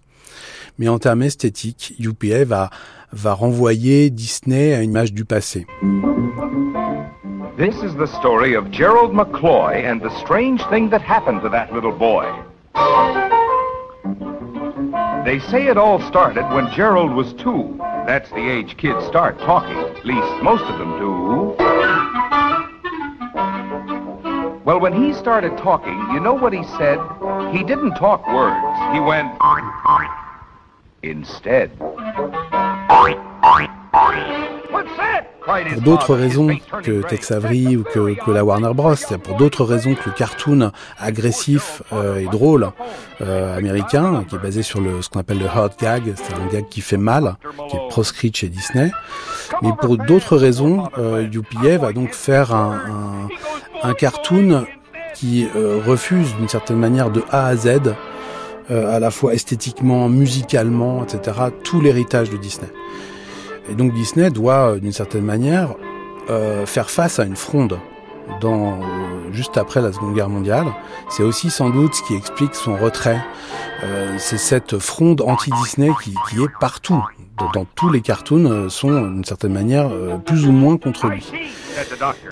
Et ce qui va se passer, c'est que lui, il va rejeter complètement, il va balayer d'une certaine manière d'un revers de main cette nouvelle esthétique qui est créée par UPA, qui est une esthétique moderne qui est basé sur les tableaux de Paul Klee, de Matisse, de, de Dufy, c'est-à-dire une esthétique de l'aplat, anti-réaliste.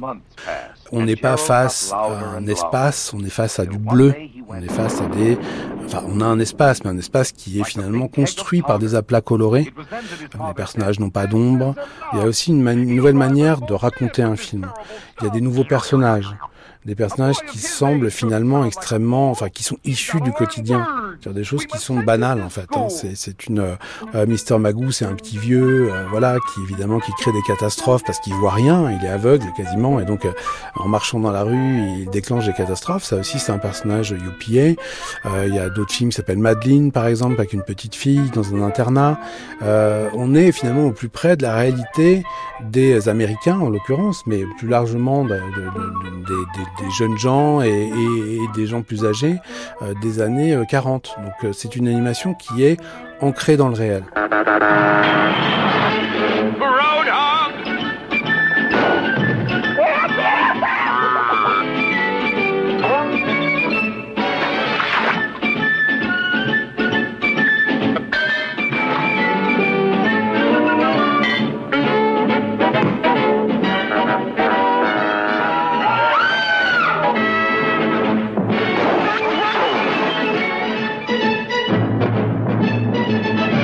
Peut noter pour les années le 1950 et 1960, euh, on va avoir une série de, films donc qui sont des grands succès, qui sont Cendrillon, Alice au pays des merveilles, Peter Pan, euh, La Belle et le Clochard, La Belle au bois dormant, Les Soins dalmatiens, Merlin l'enchanteur et Le Livre de la jungle.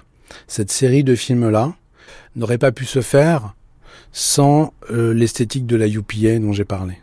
C'est-à-dire qu'ils ne sont pas imaginables, tout simplement parce que quand elle regarde tous ces films-là, on comprend à quel point ils sont tributaires de la modernité, c'est-à-dire de l'arrêt euh, des représentations de type réaliste, de la profondeur de champ, euh, etc., euh, d'une forme de réalisme dans le traitement des chairs, des couleurs, des fourrures, d'animaux, etc. Tout est à plat. Hein, euh, et donc ça, c'est bah, les films euh, qui vont être pris en main par euh, par Clyde Geromini, en particulier donc en, tant que réalisateur, Clyde Geromini, Hamilton Lusk, puis ensuite Wolfgang Reitherman. ces différents réalisateurs vont tirer la production Disney vers euh, vers cette modernité. C'est-à-dire que quand on regarde Cendrillon, euh, quasiment tous ces films-là sont basés sur des, des soit des, couleurs très vives, soit des couleurs plus ternes, mais en tout cas une, une, une, absence de profondeur. Donc un retour finalement à une 2D basique qui est euh, qui signe la modernité, c'est-à-dire qui signe un, un, rappel finalement à ce qu'est l'esthétique de, de, de Paul Klee et des grands peintres modernes.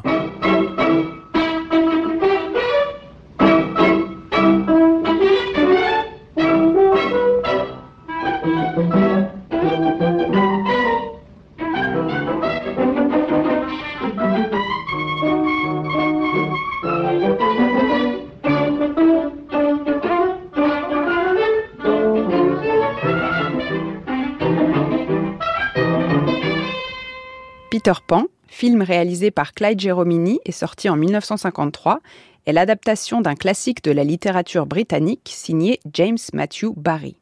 Maxime Rover en a proposé une traduction parue chez Rivage. James Matthew Barry, c'est un auteur qu'on a un peu oublié, mais qui à l'époque était très célèbre et d'ailleurs très riche, euh, puisque c'était d'abord un auteur de théâtre. C'est un Écossais qui a d'abord été connu pour un roman qu'il a consacré à des nouvelles d'Écosse, et puis il a écrit aussi un livre euh, sur sa mère qui est très beau, et jusqu'à ce qu'il se passionne pour des enfants, en réalité, qu'il se fasse des amis enfants, un peu à la manière de Lewis Carroll, qui avait une familiarité très forte avec les enfants, qui aimait leur univers, qui aimait faire partager son humour, en fait. Et dans le cas de Barry, ce qui est très fort, c'est qu'il aimait aussi partager leur humour. Donc Peter Pan, c'est d'abord une pièce de théâtre conçue avec ses amis enfants et par eux. Donc lorsque euh, Barry va raconter l'histoire de ce qui va devenir un grand succès, il le dit explicitement, euh, les enfants n'étaient pas mes partenaires de jeu, ce sont mes co-auteurs, ils ont réellement mis au point les personnages tels qu'on les connaît. Euh, il les a rencontrés à la fin de l'année 1897 dans une soirée mondaine au cours de laquelle il rencontre en fait leurs parents. Et puis, lorsque il va rencontrer George, John et Peter, Barry va reconnaître là, en fait, euh, une sorte d'amitié enfantine et de camaraderie et d'inventivité qui est exactement en réalité ce qu'il recherche au théâtre. Donc euh, c'est un vrai euh, formateur qui n'a pas, comme Walt Disney, la fascination de la magie de l'enfance. Lui, la fascination de euh, l'authenticité du faire semblant, ce qu'il appelle le faire semblant dans Peter Pan, en fait. Et c'est la force qu'ont les enfants et les gens de théâtre, entre parenthèses, de rentrer dans une histoire et à partir de là d'être autonome. C'est-à-dire, une fois qu'on a dit qu'on faisait comme si, bah alors la personne elle est capable, euh, je sais pas, si on fait comme si on avait mangé, eh ben vous allez être capable d'avoir une indigestion. Voilà. Et ça, ça lui plaît à Barry. Scuttle me bones, boy, I'll stitch your gizzard. Oh no, you won't. Oh, back, back, back, villain. Uh, insolent pup. Wicked pirate. Aha! I got you. You didn't either. You never touched me. Take that, and that, and that. Boys, boys, less noise, please. Et c'est vrai que dans euh, le dessin animé, on a deux espaces très différents. Pour Walt Disney, il y a deux mondes qui sont marqués par une frontière très nette. Il y a le monde des adultes, qui est un monde en fait d'où la magie, où il y a de l'amour si vous voulez, mais la, la, magie est quand même absente. Et il y a le monde des enfants où là, tout est magique. Ce qui est frappant quand on revient vers le livre de Barry, c'est que chez lui, tout est magique.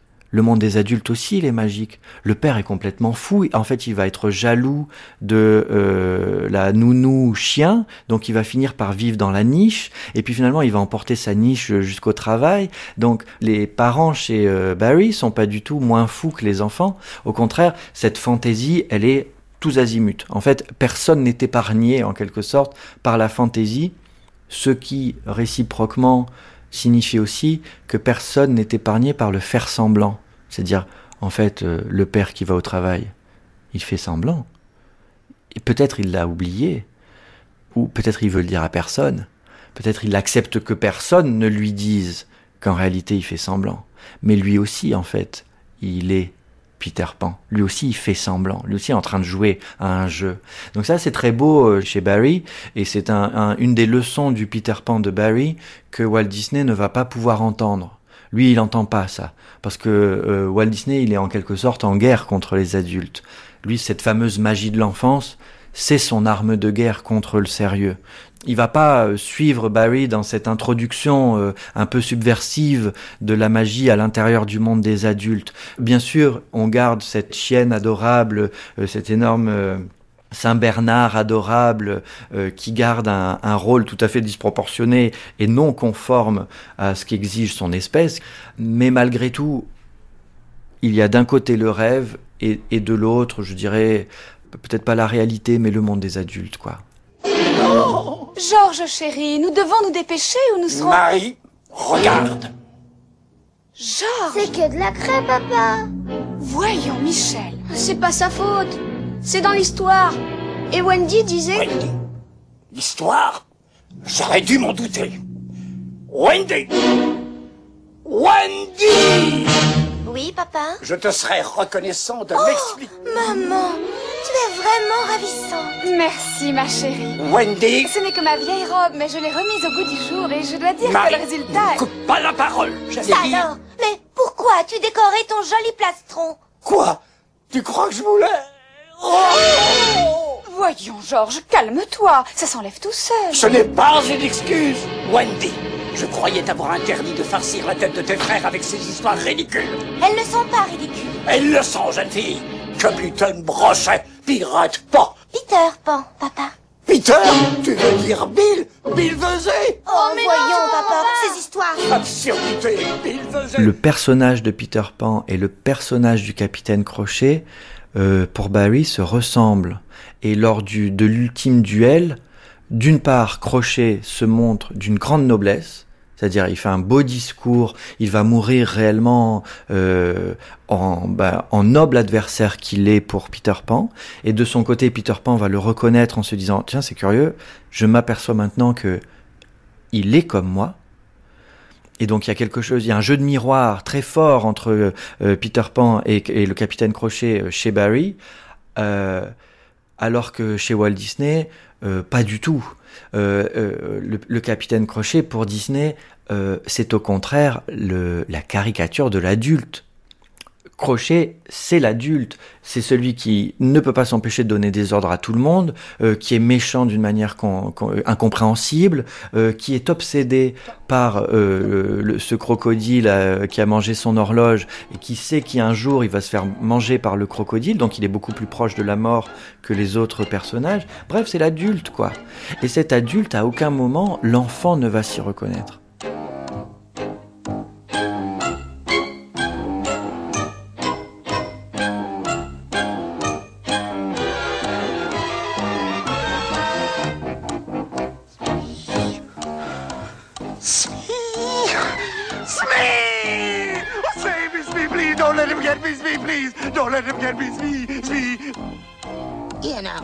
Il, faut dire une chose aussi, c'est que le propos artistique de Disney, c'est de dire, c'est d'aider les adultes à se reconnaître dans l'enfant. Donc ça va plutôt dans l'autre sens. On peut comprendre qu'il ait refermé cette, euh, cette option-là, c'est-à-dire qu'il n'ait pas respecté la réciprocité, parce qu'il a, il a, il a consacré sa vie et son art à un effort qui est, qui est inverse faire en sorte que les, les adultes voient ces films, s'enchantent de ces films.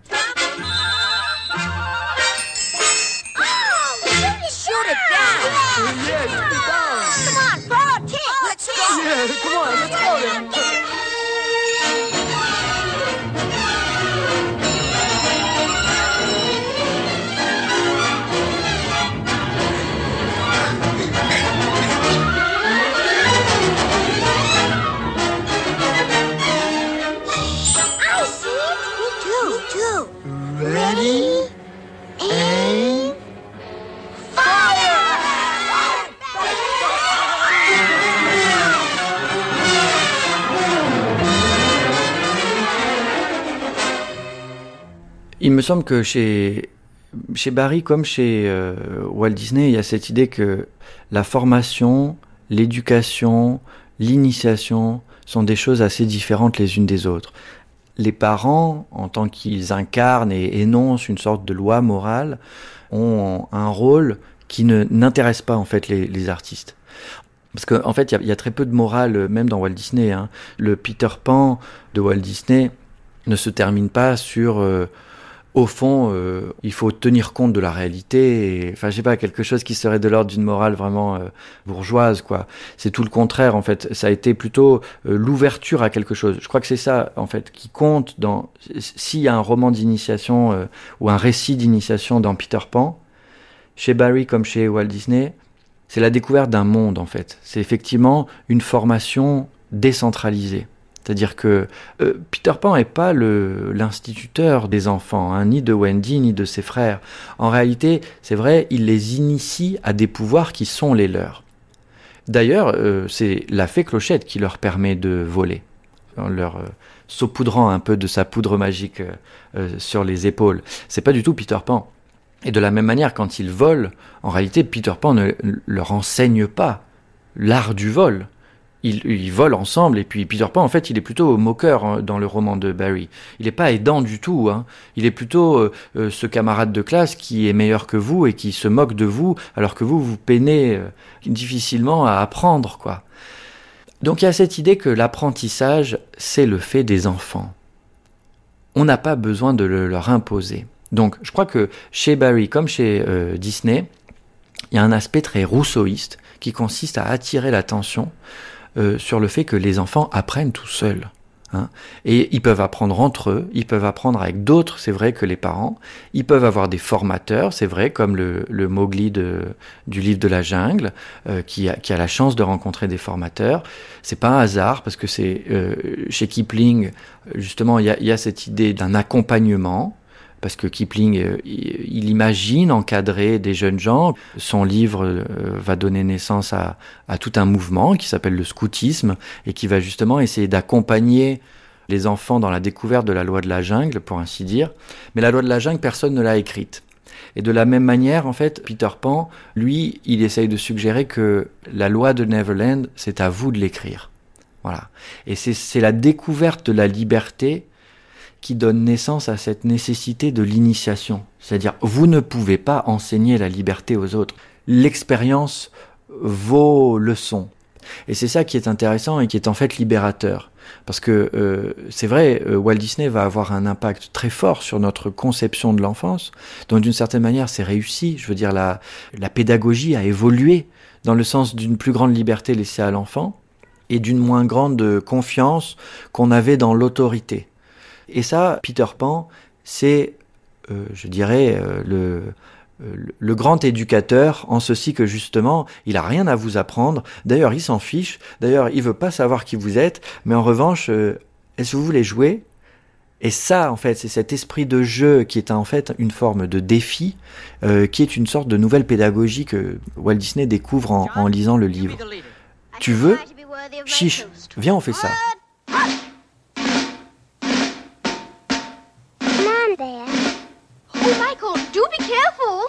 Come on, Wendy. I'll show you the mermaids.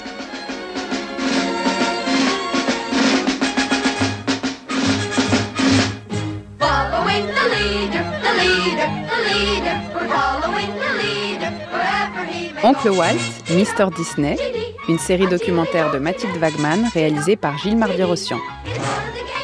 Avec Pierre Lambert, Tom Cito, Charles Solomon, Sébastien Denis, Bruno Girvaux, Russell Merritt, Dick Tomasovich, Chris Melen et Maxime Rovert.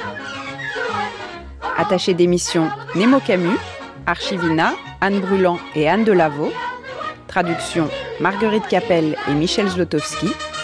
Prise de son Claire Levasseur, Jean-Michel Bernot, Stéphane Desmond et Jean-Guilain Meige. Mixage Alain Joubert. Bibliographie, réécoute ou téléchargement sur le site de France Culture. Demain, trois cercles, un sourire, une souris.